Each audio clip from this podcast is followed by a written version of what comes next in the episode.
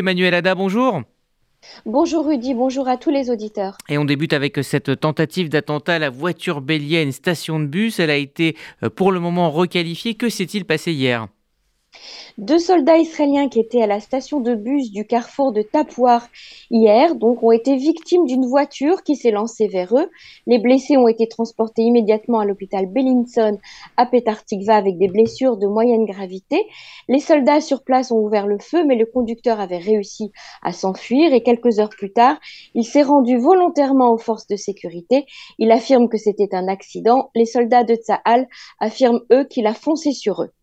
On parle maintenant de diplomatie avec euh, le secrétaire d'État américain Anthony Blinken qui a achevé euh, sa tournée au Moyen-Orient avec euh, cette dernière étape à Ramallah hier.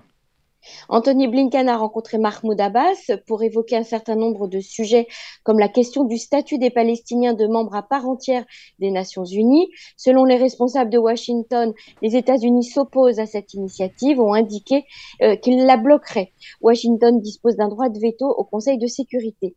La presse israélienne, elle a mis l'accent, elle, sur les condoléances présentées par Blinken à Mahmoud Abbas pour la mort de Palestiniens présumés innocents tués au cours de l'année écoulée par Israël L'État hébreu affirme que les 30 Palestiniens tués depuis le début de l'année n'étaient pas de simples civils, mais qu'ils étaient impliqués dans des affrontements avec Tsahal.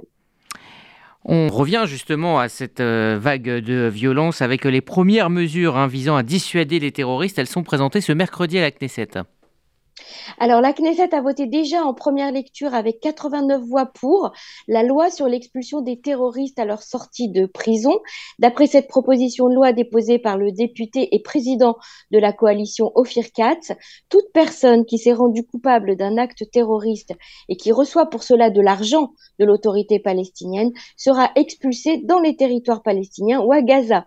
Le ministre de l'Intérieur pourra le déchoir de sa citoyenneté ou de son statut de résident en Israël. En effet, plusieurs citoyens arabes israéliens reçoivent aujourd'hui des salaires mensuels de l'autorité palestinienne en guise de récompense pour un acte terroriste. Autre mesure annoncée cette nuit par le cabinet de sécurité, la non-reconnaissance en Israël des diplômes des établissements d'enseignement palestiniens. En conséquence, les Palestiniens dotés de ces diplômes ne pourront donc pas travailler en Israël. Et puis on évoque maintenant cet euh, incident assez incompréhensible. Ça s'est produit euh, à l'aéroport Ben Gurion à Tel Aviv.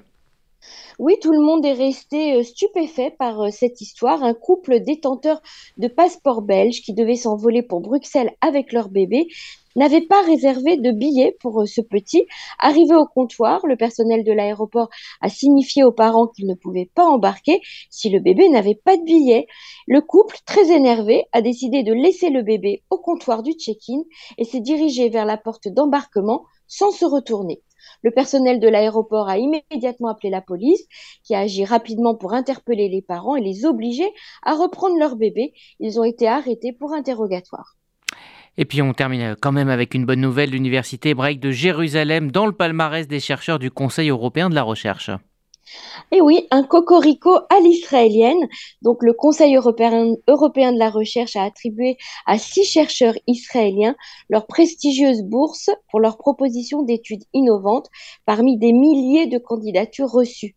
Les subventions euh, du Conseil européen de la recherche s'élèvent à environ 2 millions d'euros par projet de recherche et ils sont accordés dans le cadre du programme Horizon Europe de l'Union européenne. 18 propositions d'études israéliennes ont été soumises en tout en 2022 et donc 6 de l'université hébraïque ont été retenues pour cette bourse.